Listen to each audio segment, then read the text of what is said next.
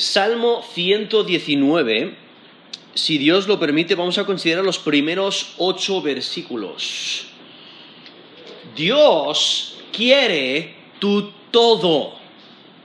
Sírvele con dedicación. Dios quiere tu todo. Dios quiere que le entregues todo. Que vivas por Él de una manera completa. Que le ames sobre todo. Que le sirvas sin distracciones. Que Él sea tu prioridad. Dios quiere tu todo. Debes de servirle con dedicación. Ahora aquí en el Salmo 119 es el salmo más largo del Salterio eh, y, de la manera que está escrita tiene muchas similitudes con el libro de Proverbios. Lo que hace el salmo es provoca la contemplación, o sea, se enfoca en la palabra de Dios.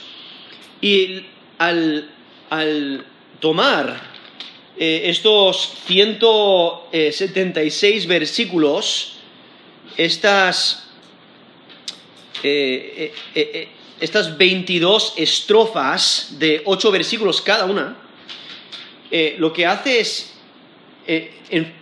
hacernos meditar, hacernos considerar la palabra de Dios.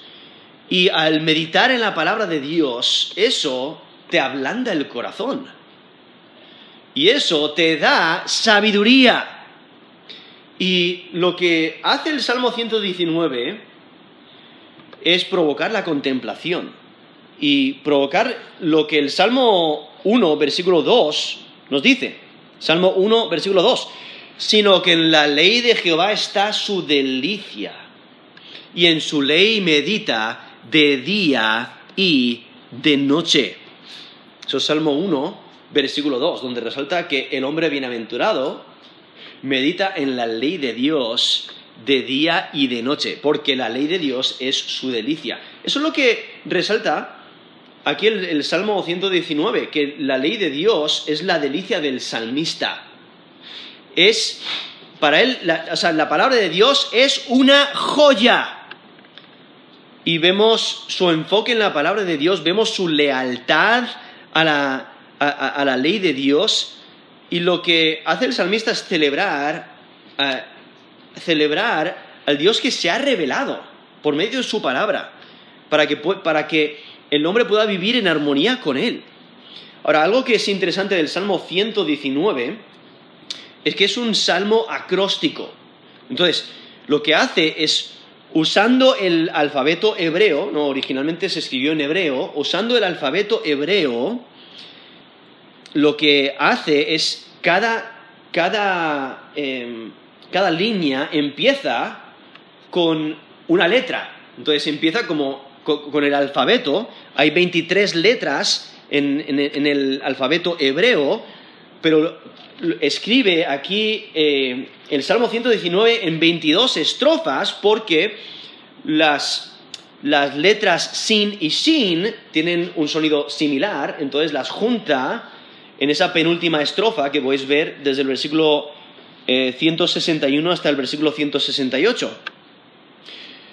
Pero entonces lo que, lo que hace es, que cada, cada línea empieza como eh, con, una letra del alfabeto. Entonces, por ejemplo, los primeros ocho versículos, cada una de esas líneas empieza con el Aleph, que sería el equivalente a la letra A en, nuestro alfabeto. Entonces podéis imaginar, los, primeros ocho empiezan con Aleph, los, siguientes ocho con Bet, y entonces continúa así, ¿no? Aleph, Bet, Gimel, Daleth, e, etc. ¿no? Y, en, algunas, en algunas traducciones podéis notar donde te, pone, como el título de la sección, te pone la letra que se usa.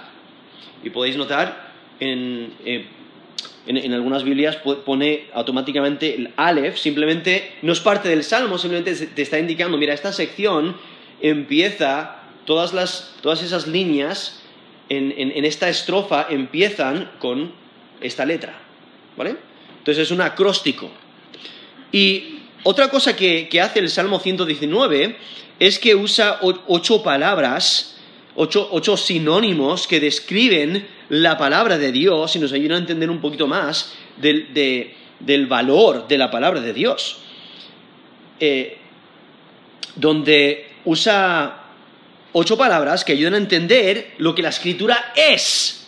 ¿no? Y casi todas, casi todas estas, eh, estos sinónimos, todas estas palabras que se refieren a la palabra de Dios se encuentran en cada una de las estrofas. Usa el, término ley, que en el lenguaje original es Torah, que significa enseñanza, es, un término general para instrucción. Instrucción de la revelación de Dios, que es la base de la vida, la base de cada acción. O sea, es la ley de Dios, indicando toda la revelación divina, como en el Pentateuco y los profetas. Y es una ley, es una enseñanza es la, escritura, es la palabra de Dios y hay que obedecerla. usa otro término eh, que comúnmente se traduce palabra, pero es el término en lenguaje original dabar, y es, una palabra, es, es un término general y se refiere a toda palabra que sale de la boca de Dios.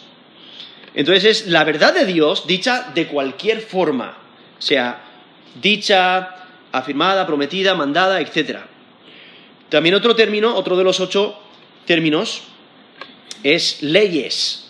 En el lenguaje original, mishpat, que se refiere a los juicios. ¿no? La escritura es el estándar que se usa al juzgar. Y por ello son las decisiones legales de un juez supremo, del juez supremo. Otro término es estatutos. En el lenguaje original es el término gedud y se refiere a un testimonio, algo que, testifica, es un testigo y es un símbolo de la relación del pacto. Simboliza la lealtad al pacto entre Dios y su pueblo. Otro término es el término mandamientos. El término en el lenguaje original, eh, mitzvah, que lo que muestra es autoridad directa el, derecho de dar órdenes. Entonces es todo lo que Dios ha mandado, todo lo que Él ha mandado que se haga, todo lo que es una orden directa de Dios. También usa el término eh, decretos, el término en el lenguaje original es hok, y es la idea de inscribir o engrabar. Entonces Dios inscribe su ley, su palabra, y eso, eso testifica, es un recordatorio para recordar eh, su ley, su palabra.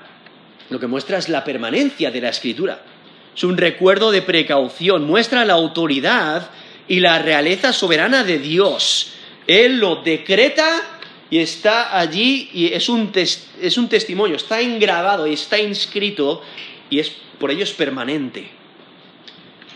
Otro término eh, comúnmente traducido preceptos es eh, picudim en el lenguaje original, es un sinónimo de mandamiento y demuestra la autoridad del que habla. La necesidad, la necesaria respuesta del que oye. O sea, el que manda tiene autoridad. Y el que escucha o el que oye tiene que responder, tiene que obedecer. El trasfondo de este término es, eh, de un oficial que está encargado de examinar, de examinar profundamente y toma acción. Entonces, este término resalta la idea de que Dios se, interesa por los detalles. Y, Él manda eh, en detalle, o sea, su mandato es un, mandato detallado y hay que obedecerlo. luego el último término es el de promesa. En el lenguaje original, eh, Aimra, que es todo lo que Dios ha dicho o prometido. Entonces, estos términos que usa a través del Salmo 119, estos ocho términos, eh, lo que es ley, palabra, eh, juicios, estatutos, mandamientos, decretos, preceptos, promesas y, y, de vez en cuando los traducen de otras maneras, pero viendo la importancia de la escritura. Cómo que se centra aquí el Salmo 119 en la joya de, la escritura. El salmista está completamente dedicado a la ley de Dios, a la palabra de Dios. Y solamente hay cuatro líneas que no contienen una de estas ocho palabras, que son el versículo 3, versículo 37, el versículo 90 y el versículo 122. Y hay cinco líneas que tienen dos de, estas, de estos términos, de estas palabras. El versículo 16, versículo 48, versículo 160, el 168 y el 172. Lo que hace el Salmo 119 es presenta una atmósfera de meditación. Cada estrofa eh, tiene un, enfoque diferente. Sí hay algunos temas que se repiten con frecuencia, pero cada estrofa, si, si tomas el tiempo para enfocarte en cada estrofa detalladamente, notarás que cada estrofa tiene eh, un, tema diferente, ¿no? Y cada estrofa eh, que, empieza por una de las letras del, alfabeto, cada una de las líneas, eh, por lo general son unos ocho versículos, y, viendo el, enfoque, el enfoque de la palabra de Dios, que incita a expresar actitudes de esperanza, de dedicación, de adoración, de petición, de protesta, de confianza, de aún reconocimiento de pecado. Mientras más nos adentramos en las escrituras, más nos damos cuenta de nuestra condición pecaminosa y más queremos agradar a Dios y nos damos cuenta de que no somos capaces por nosotros mismos, entonces necesitamos más de, su revelación, necesitamos más de su palabra para eh, acercarnos a su estándar. Ahora aquí podéis notar que no identifica quién es el salmista, no es un salmista desconocido, pero a través del Salmo podemos notar que el salmista muestra mucha confianza en Dios. Recibe enseñanza, está dispuesto a recibir instrucción. Desea caminar con Dios y seguir el camino de Dios. Desea obedecer la palabra de Dios. Lo vemos mostrando mucha devoción, mucho amor, mucha lealtad a la palabra de Dios. Se identifica con los que temen a Dios y rechaza a aquellos que no temen a Dios. Le afecta que el malo abandone la palabra de Dios. Se considera un peregrino en este mundo y ama y enseña la ley de Dios. Vemos su lealtad total, está totalmente dedicado a la palabra de Dios, pero sabe que es propenso a desviarse. Por eso necesita que Dios le instruya, que le enseñe, que, le enseñe. Las circunstancias que presenta aquí en el Salmo 119 le vemos rodeado de maldad, sufriendo aflicción, eh, sufriendo menosprecio, los arrogantes le han engañado, le han puesto trampas, los malvados le, le han rodeado, le han perseguido, le han humillado, pero aún así, ante todas esas circunstancias, Dios es su refugio. Y por ello acude a Dios y es leal a Dios porque se da cuenta de que en la dificultad la palabra de Dios le consuela. E, es, paz para el piadoso. La bendición de Dios viene a aquellos que se someten a la ley de Dios y le buscan sinceramente. Las circunstancias del salmista le obligan a acercarse a Dios, a buscarle de veras, y encuentra solaz, encuentra descanso. Y es que la palabra de Dios da paz, y esperanza a aquellos que están cargados. El salmista está dedicado a hacer lo que a Dios le agrada. El salmista promete ser leal a la ley durante el resto de su vida. Y vemos como Dios exalta al recto. Eh, por eso el salmista alaba la ley de Dios, expresa su necesidad de Dios, odia los caminos torcidos. Y resalta la diferencia entre el camino del piadoso y el camino del malvado, del inicuo. El salmista se dedica a hacer justicia y considera los muchos beneficios de la palabra de Dios. Y, se, aferra a la justicia de Dios. Y eh, está totalmente dedicado a Dios, vive una vida piadosa. Por ello el salmista adora y alaba a Dios múltiples veces al día, viene con un espíritu quebrantado.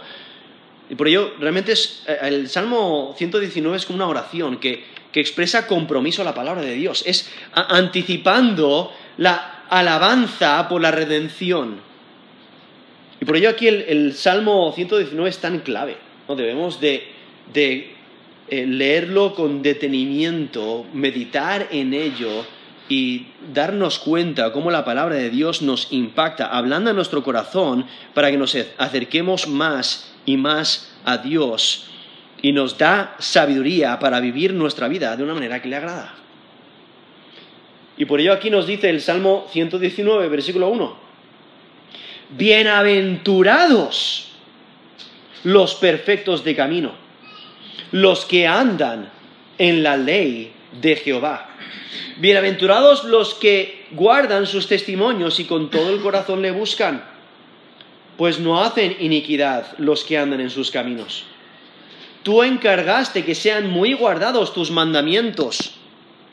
Ojalá fuesen ordenados mis caminos para guardar tus estatutos. Entonces no sería yo avergonzado cuando atendiese a tus mandamientos. Te alabaré con rectitud de corazón cuando aprendiere tus justos juicios tus estatutos guardaré, no me dejes enteramente.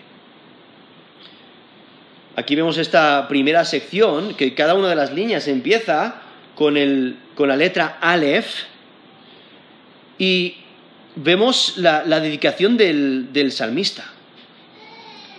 Vemos eh, aquí realmente esta sección se centra en un corazón dedicado está completamente dedicado a Dios y disfruta de, estar con Dios. Por ello, en los primeros tres versículos, vemos la importancia de servir a Dios con dedicación al andar en sus caminos. Sirve a Dios con dedicación al andar en sus caminos. Aquí empieza diciendo, bienaventurados que es un término que se refiere a alguien que es afortunado, es bendecido, es feliz, es bienaventurado porque Dios le muestra favor. Es bienaventurado porque Dios está de su lado, porque Dios le bendice grandemente. Dios es quien le fortalece. Y esa es la razón por la que es bienaventurado. Y es porque ahí nos dice la última frase, los que andan en la ley de Jehová. Andan en la ley de Jehová y por ello sus caminos son perfectos. Por eso dice, bienaventurados los perfectos de camino. O sea, cuando menciona aquí perfecto, eh, eh, eh, está, ese término tiene la idea de completo, de irreprensible, intacto, libre de mancha, intachable no significa que no caiga de vez en cuando, sino que rápidamente corrige su camino para andar conforme a la ley de Dios. Se da cuenta de que es pecaminoso y tiene necesidad de Dios. Ahí mismo, incluso aquí mismo, eh, le, le vemos pidiendo ayuda. En versículo 5 dice, ojalá fuesen ordenados mis caminos para guardar tus estatutos. Se da cuenta de su necesidad, de, que necesita ayuda de Dios para andar en rectitud. Por ello está considerando la bienaventuranza de aquel que anda conforme a la ley de Dios. Dios desea personas que viven de acuerdo a su palabra. Por ello es bienaventurados, o sea, afortunados. Podéis notar que aquí no dice bienaventurados son los que tienen riquezas en abundancia, o bienaventurados los que tienen ningún problema financiero, o, ningún problema de salud, o ningún dolor en su vida o, ningún sufrimiento. No, ahí no, no dice eso, dice bienaventurados los perfectos de camino, los que andan en la ley de Jehová. O sea, son afortunados los que andan en rectitud, los que son irreprensibles en su conducta, en su camino, en su vida, la manera que viven, la manera que, que, que caminan de día en día, abarcando todo, todo ámbito de su vida, todo lo que dicen, todo lo que hacen, todo lo que piensan, absolutamente todo, eh, son irreprensibles. Y la razón por la que son irreprensibles es porque, como nos dice la, la segunda frase, los que andan en la ley de Jehová. O sea, caminan en rectitud, caminan conforme a la ley de Dios, a sus mandatos. Incluso el, el término ahí traducido ley es el término Torah, que es instrucción, o sea, la enseñanza de Dios, la ley de Dios su instrucción. Y al andar conforme a la ley de Dios, eso impacta la vida, le ayuda a andar en rectitud, se da cuenta de sus fallos y los corrige, se da cuenta de lo que Dios desea y vive de acuerdo a ellos. Pone en práctica la ley de Dios. Y es que la palabra de, Dios impacta la vida, impacta la vida del creyente. La palabra de Dios da sabiduría para andar en rectitud, te aparta del mal. Y el apartarte del mal te mantiene en el camino recto. Y es que Dios bendice a aquellos que se entregan a la vida sabia. La palabra de Dios te ayuda a andar rectamente. ¿Quieres andar en rectitud? Aférrate a la, ley de Dios, aférrate, a, su, a, su palabra. Sé leal a su palabra. Los que andan conforme a la ley de Dios andan rectamente. Y, estas son las la clase de personas que Dios desea. Dios desea personas que andan de acuerdo a su ley y les bendice. Dios desea obediencia, Dios desea dedicación total. E, e, eso es lo que refleja esta, e, esta actitud, esta clase de vida. Aquellos que andan en, perfecto, perfectos de camino, los que andan en la ley de Dios, reflejan lealtad, reflejan obediencia, fidelidad a Dios, reflejan amor, que aman a Dios sobre todo, que temen a Dios sobre todo. Demuestra dedicación te muestra deseo. Y lo que enfatiza es que la autodirección, o sea, el dirigir tus propios pasos, el poner tus pasos en, el, donde tú quieras, vivir de acuerdo a, tus planes, a tus propósitos, eso no te lleva a la bendición. Lo que te lleva a una vida bendecida es seguir el camino de Dios. Es andar de acuerdo a la ley de Dios. Por ello empieza el Salmo diciendo, bienaventurados los perfectos de camino, los que andan en la ley de Jehová.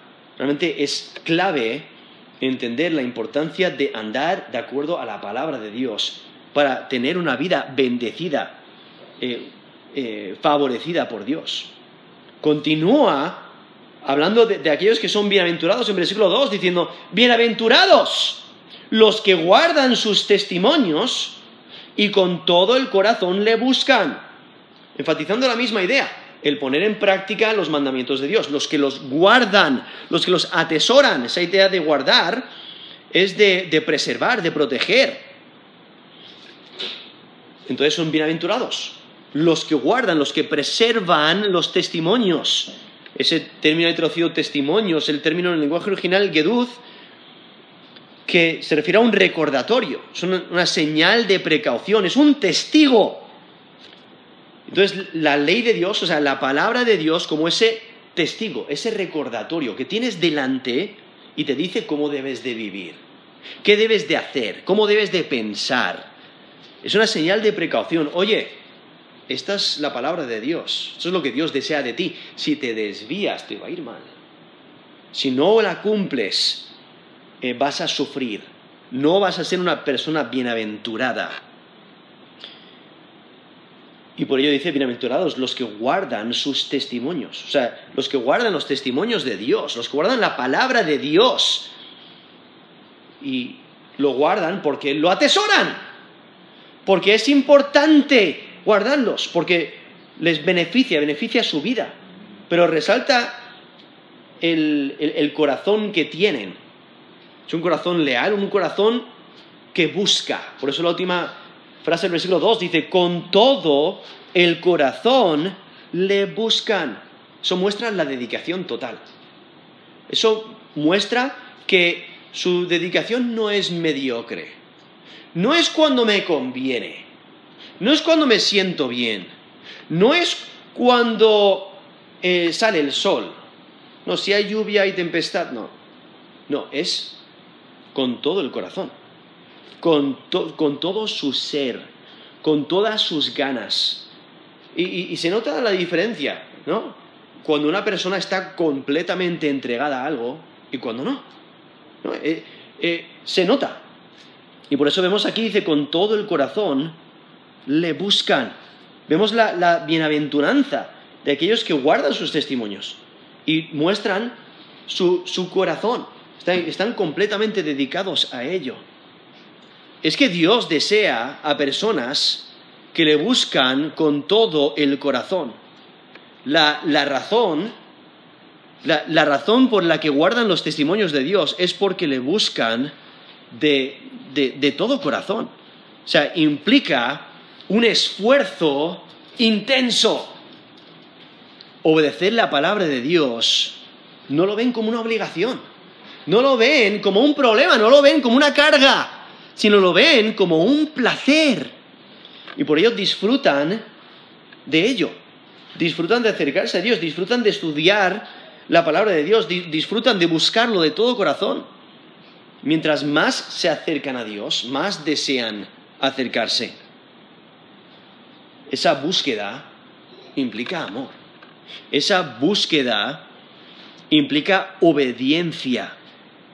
Y esa obediencia implica lealtad. Buscan a Dios de todo corazón, buscan su palabra de todo corazón, buscan ponerla en práctica de todo corazón, es porque le aman de todo corazón.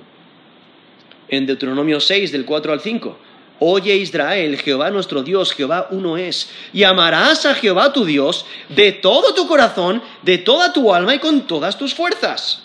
Eso es Deuteronomio 6, del 4 al 5. Viendo esa dedicación total, ese amor total a Dios. Continúa esa sección, el versículo 3, diciendo, pues no hacen iniquidad los que andan en sus caminos. O sea, los irreprensibles, los que caminan sin tacha, hacen lo recto delante de Dios. Y evitan lo malo. O sea, aquí lo presenta de la manera negativa. No, no hacen iniquidad. ¿Por qué no hacen iniquidad? Porque viven y hacen lo recto. Por eso nos dice la, segunda frase, el versículo 3, los que andan en sus caminos. O sea, andan en los caminos de Dios. Y eh, en Dios no hay maldad, en sus caminos no hay maldad, sus caminos son rectos, no hay engaño en sus caminos. Y al andar en sus caminos te mantienes en rectitud. Y porque te mantienes en rectitud, no haces lo que es malo. No andas en iniquidad. Entonces, viendo aquí la, las personas realmente bienaventuradas, aquellas que se aferran a la ley de Dios.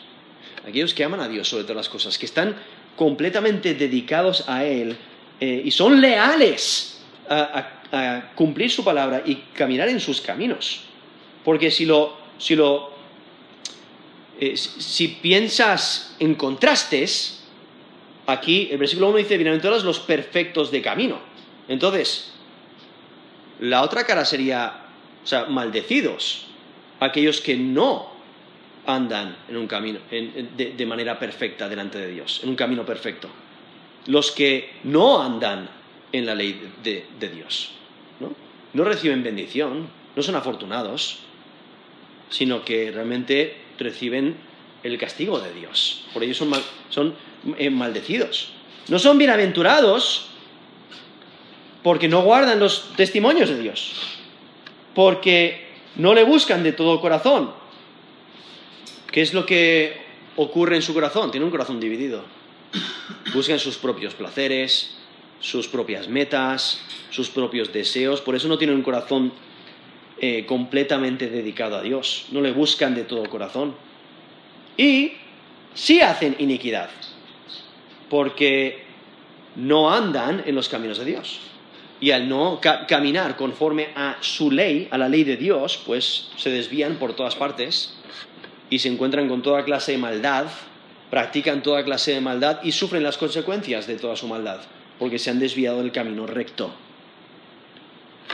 Y por ello vemos la importancia de estar completamente dedicados al andar en sus caminos. Aquí el versículo 3 no dice, pues no hacen iniquidad los que andan en sus caminos. Ahora, como mencioné antes, el salmista sabe que eso es un estándar muy alto y él no llega solo, necesita la ayuda de Dios. Cada uno de nosotros caemos eh, caemos en pecado y debemos de arrepentirnos de nuestro pecado inmediatamente y volver al camino recto. Pero viendo que aquellos que continúan caminando los caminos rectos, pues no, no, eh, aquí dice, no hacen iniquidad. O sea, evitan hacer lo que es malo. Andar de acuerdo a la palabra de Dios es opuesto al pecado. Porque los caminos de Dios son rectitud. Y apartarse de los caminos, eh, apartarse de los caminos rectos, coloca a la persona en el camino perverso. Y por ello aquí, aquellos que caminan en los caminos de Dios no hacen iniquidad. O sea, porque en Dios no hay injusticia. Por ello sus caminos son rectos. En Salmo 92, versículo 15, dice, en Él no hay injusticia. Eso es Salmo 92, versículo 15. Incluso nos dice el Salmo 119, versículo 11, en mi corazón he guardado tus dichos para no pecar contra ti. Eso implica que cuando guardas la palabra de Dios en tu corazón y la pones en práctica, no vas a pecar contra Dios. Eso es Salmo 119, versículo 11. Entonces, en estos primeros tres versículos del Salmo 119, vemos que debes de servir a Dios con dedicación al andar en sus caminos.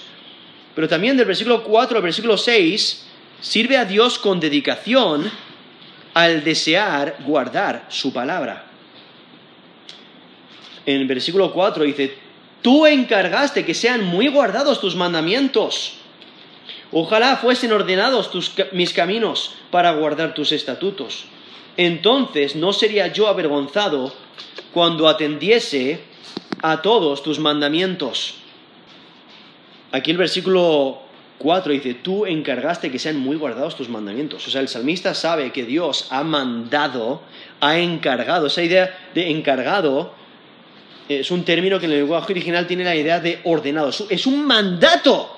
Dios ha mandado que se ponga en práctica, eh, ponga en práctica sus mandamientos. Ese término de traducido mandamientos es el término en el lenguaje original eh,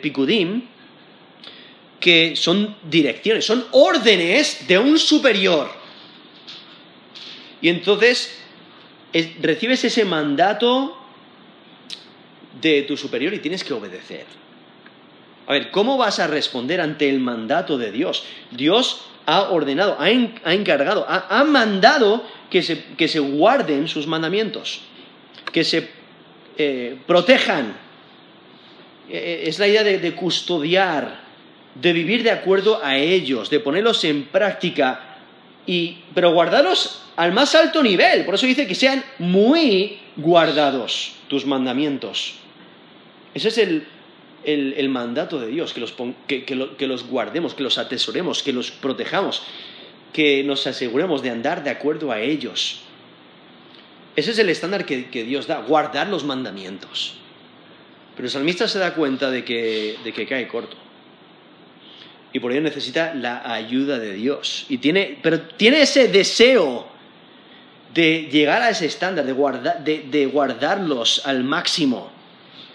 Lo que, hay, lo que hay que notar es que Dios no ofrece sugerencias, no ofrece opciones. Bueno, mira, si quieres, haz esto o aquello. Si te viene bien, haz esto o aquello. Eh, si tienes tiempo, haz esto o aquello. No, Dios no ofrece opciones o sugerencias, sino decreta mandatos, decreta mandamientos. Y cuando Dios da una orden, Él exige obediencia. Debemos de obedecerle. Dios desea obediencia a sus mandamientos. Él desea lealtad. Obedecer sus mandamientos demuestra dedicación. Deuteronomio 30, versículo 16 dice, porque yo te mando hoy que ames a Jehová tu Dios, que andes en sus caminos y guardes sus mandamientos, sus estatutos y sus decretos, para que vivas y seas multiplicado, y Jehová te bendiga en la tierra en la cual entras para tomar posesión de ella. Eso es Deuteronomio 30, versículo 16. Vemos ese mandato que Dios da, y si se obedece, habrá bendición. Pero viendo la, la importancia de estar completamente dedicados a obedecer los mandamientos de Dios.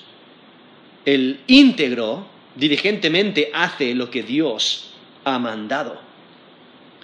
Pero el salmista sabe que su obediencia es imperfecta. Por eso desea ajustarse mejor al estándar de Dios. Por eso, en versículo 5, o sea, considerando ese estándar, considerando eh, eh, su imperfección de obediencia, le vemos en versículo 5, esto es Salmo 119, versículo 5. Ojalá fuesen ordenados mis caminos para guardar tus estatutos.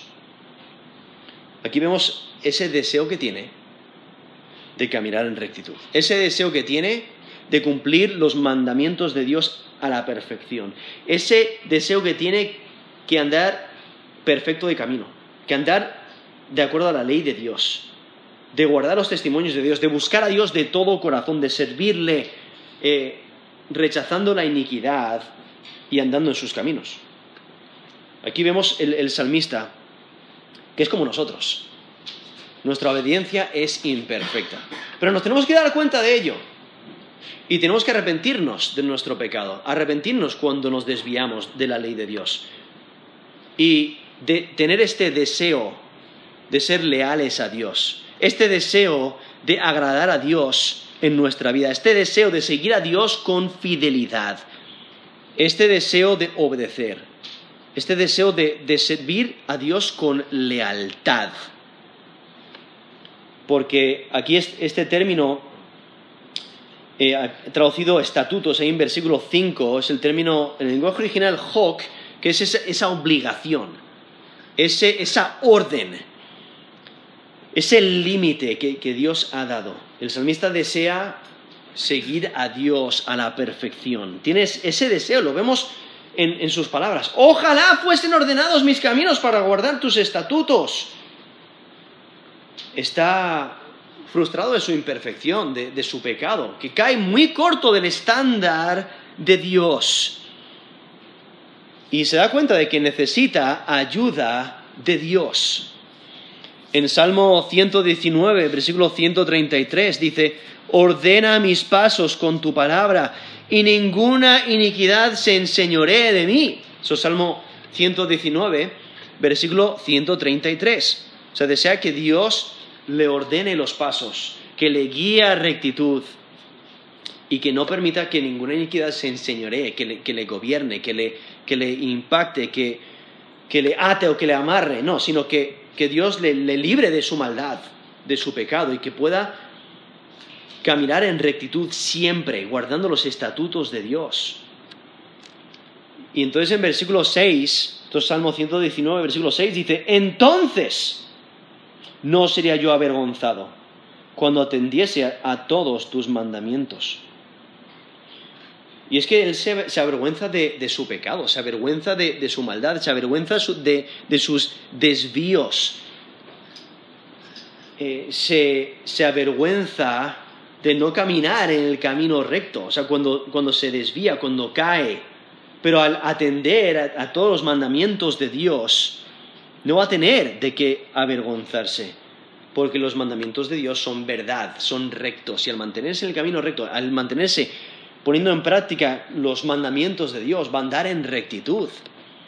Y entonces, al andar en rectitud, pues no va a ser avergonzado, porque al andar en rectitud no va a mentir, y porque no va a mentir, pues no le van a pillar mintiendo y entonces no se va a avergonzar de que haya mentido, porque ha andado en rectitud.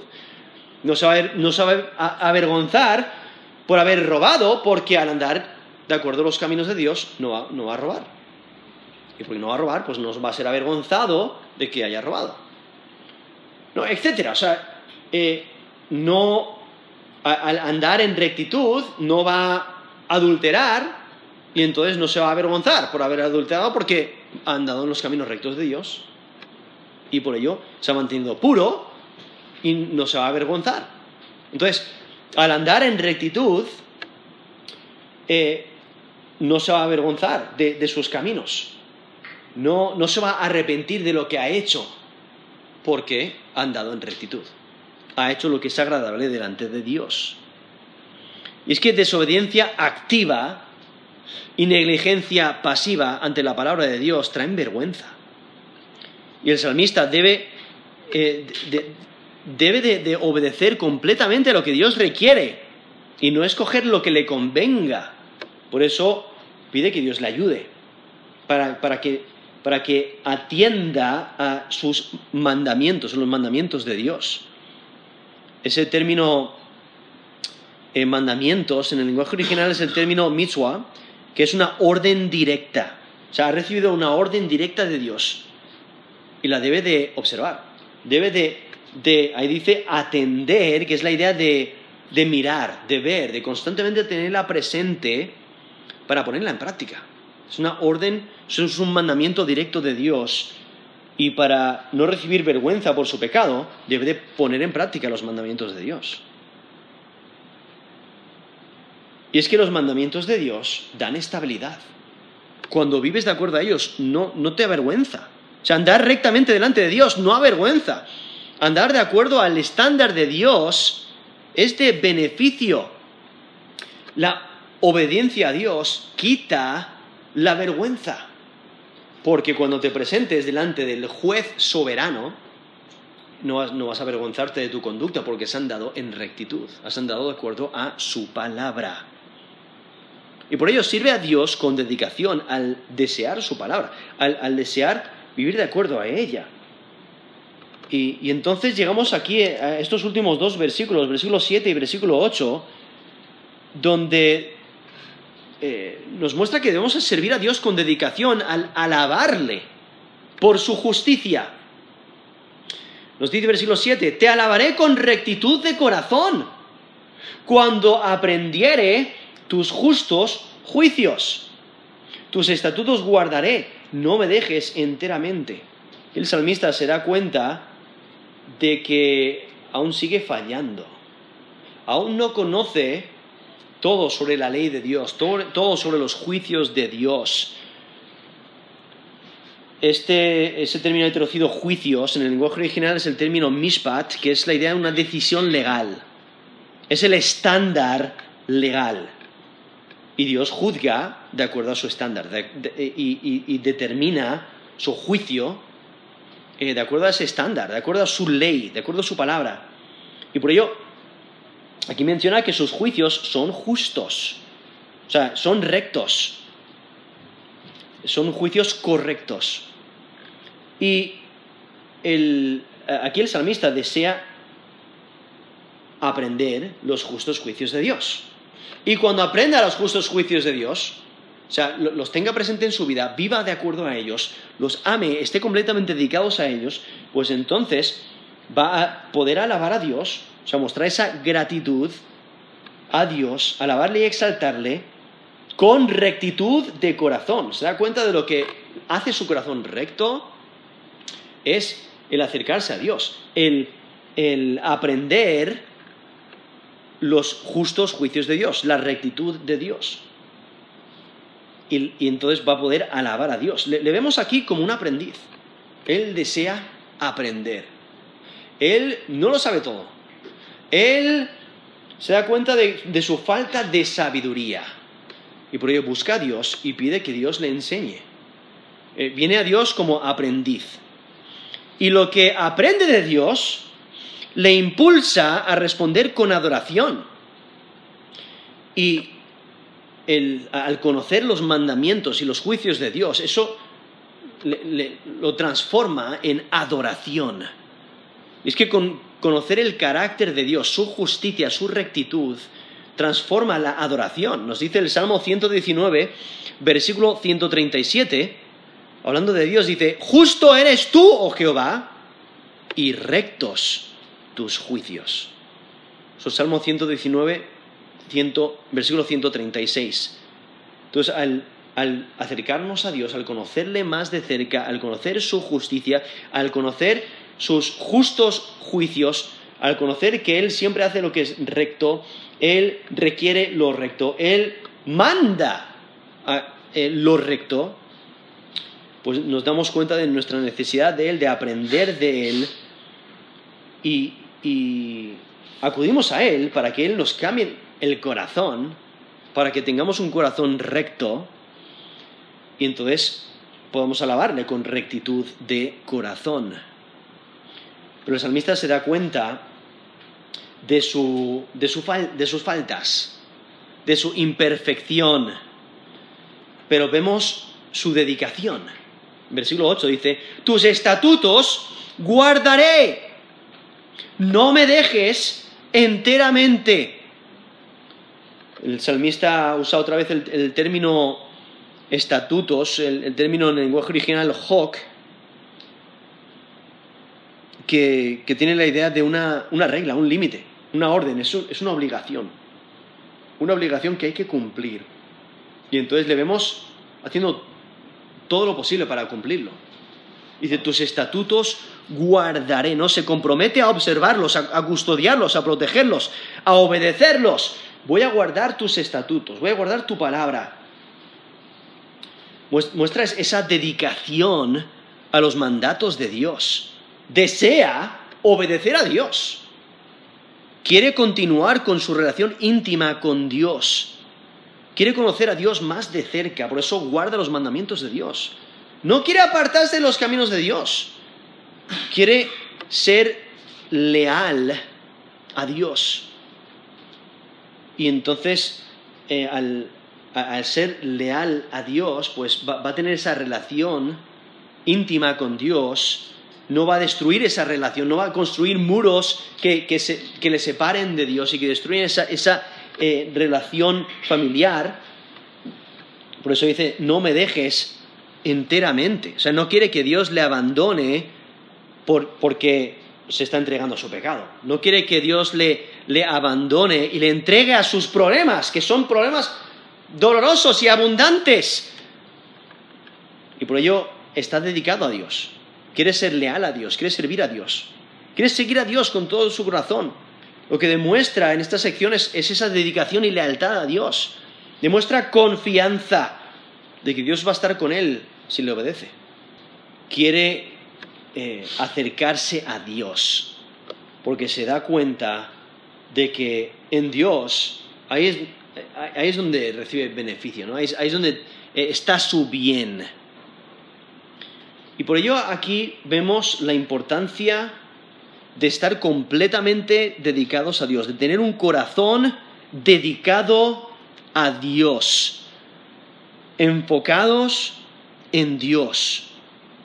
Es que en vez de buscar tu propia voluntad, escudriña la palabra de Dios para saber cuál es la voluntad de Dios para ti. En vez de confiar en tu sabiduría, confía en la palabra de Dios. En vez de obedecer tus deseos, obedece a Dios. En vez de pensar que lo tienes tú todo controlado, espera en Dios. Desobedecer a Dios, o sea, desobedecer su palabra, es desobedecerle a Él, es desobedecer a Dios. Vivir para ti, para ti mismo, para tus planes, para tus eh, propósitos egoístas, es rechazar a Dios. Vivir para tus planes es confiar en tu autosuficiencia. Y es que al que rechaza a Dios le va mal. El pecador será castigado. Y por ello tenemos este texto aquí donde eh, nos hace incrementar nuestra confianza en la palabra de Dios, nos hace enfocarnos en la palabra de Dios para obedecerle. Nos ayuda a reconocer la importancia de la palabra de Dios, reconocer eh, la voluntad de Dios en su palabra y exhortarnos a buscarle de veras, a estudiar su palabra, a recordar el valor y la importancia de la palabra de Dios en nuestras vidas, a reconocer la palabra de Dios como nuestra autoridad. O sea, Dios quiere nuestra lealtad, Dios quiere nuestra obediencia, Dios quiere nuestra santidad, que le temamos, que Él sea nuestra prioridad. Dios quiere exclusividad. Él quiere dedicación total. O sea, Dios desea a gente que se deleita en Él. Personas que aman su palabra, que obedecen su palabra. Personas eh, que guardan su palabra. Dios quiere transformar vidas por su palabra. Por ello debemos de apartarnos de nuestra iniquidad, apartarnos de, de, de, este mundo, de nuestros planes malévolos, de nuestros deseos malignos y aferrarnos a su palabra, buscarle a Él, disfrutar de su palabra. Y es que Dios quiere tu todo. Sírvele con dedicación. Al andar en sus caminos, al desear guardar su palabra y al alabarle por su justicia. O sea, sirve a Dios con dedicación, al andar en sus caminos, al desear guardar su palabra y al alabarle por su justicia, porque Dios quiere tu todo. Vamos a terminar en, en oración.